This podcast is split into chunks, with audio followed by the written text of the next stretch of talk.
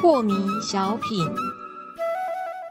张讲师您好，有一位听众朋友，他想请教讲师，他说啊，讲师您平常说啊，要多练习，多练习，那到底是要练习什么？对的，人家说喝茶也有禅，对，画图也有禅，是，然后呢，炒菜也有禅，工作也有禅，对不对啊？这个很多人都会讲这些口头禅，哈、啊 口头禅都 是禅。但是反过来说，喝茶也可以没有禅呐、哎，嗯，煮饭也可以没有禅呐、工作也可以没有禅，什么都可以没有禅呐、嗯，那这差在哪里？差别在哪里？禅是内心的自在，那什么是内心？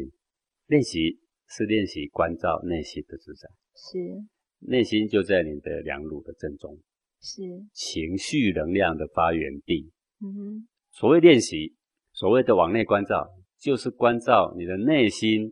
当在外境任何情况下出现喜怒哀乐、爱恶欲等等七情的反应的时候，这些情绪的时候，嗯，你能不能平等看待这些能量，跟它和平共处，完全臣服，不做任何抵抗，也不做任何好恶的分别？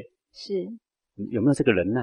刚刚那个同学我说他对于内在那个怒火很无能嘛，是，那么也许你对低沉的气血很无能哦。嗯。我这样讲的很白话，很不客气，但是呢，实际上是如此。或说你对这个形态的怒火，你非常的恐惧，是，因为你很害怕嘛，所以你恨不得把它给剔除掉，对，所以你就找对了一个可恨的目标，就是你的老婆、嗯你的老板、你的儿子。是。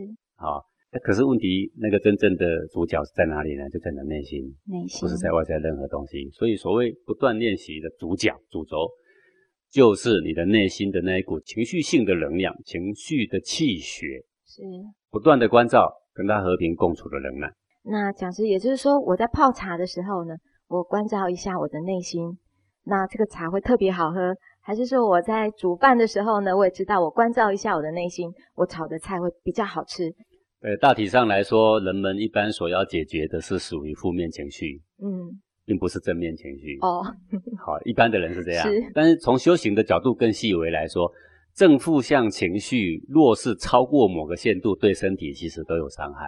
哦，当然，负面情绪对人有伤害，我们现在是都了解的。对，但是正向情绪每天很嗨，你说伤不伤身？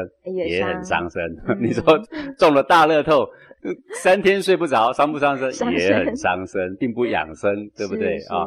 那这个轻微的愉悦对于我们的生命，对于养生是有帮助的。是好所以我们一般的人呢、喝茶的时候，哎，你很喜欢喝茶，你正在品味各种茶，哎，享受你的人生。那这个并不是烦恼啊，所以我们没有必要说，因为我要透过关照，然后把它给去除啊，嗯这个是没有必要。哦但是我如果碰到一个人，就有微微的愤怒，对吗是？我有微微的恐惧，是诶，这个久而久之是伤身的。那么嗯这个时候，我们就要借由关照呢，来跟我们的情绪和平共处。然后在这个情境，在这个情绪当下，我们可以怡然自得。嗯，那这样就可以来促进我们的养生的效益啊，是不会伤害到我们的精气神啊。对啊，所以这个主要的关照呢，一般众生来说是针对负面情绪的。对，嗯当然这负面情绪指的是生活的各个角度、各个层面来说的。是那么暂且我们就把正面情绪的这个部分、这个话题先搁着啊，嗯要不然的话，很多朋友就说，那我连这个正面情绪都不可以吗？有没有啊？是对，这个以后再深入一点，我们再来谈这个问题。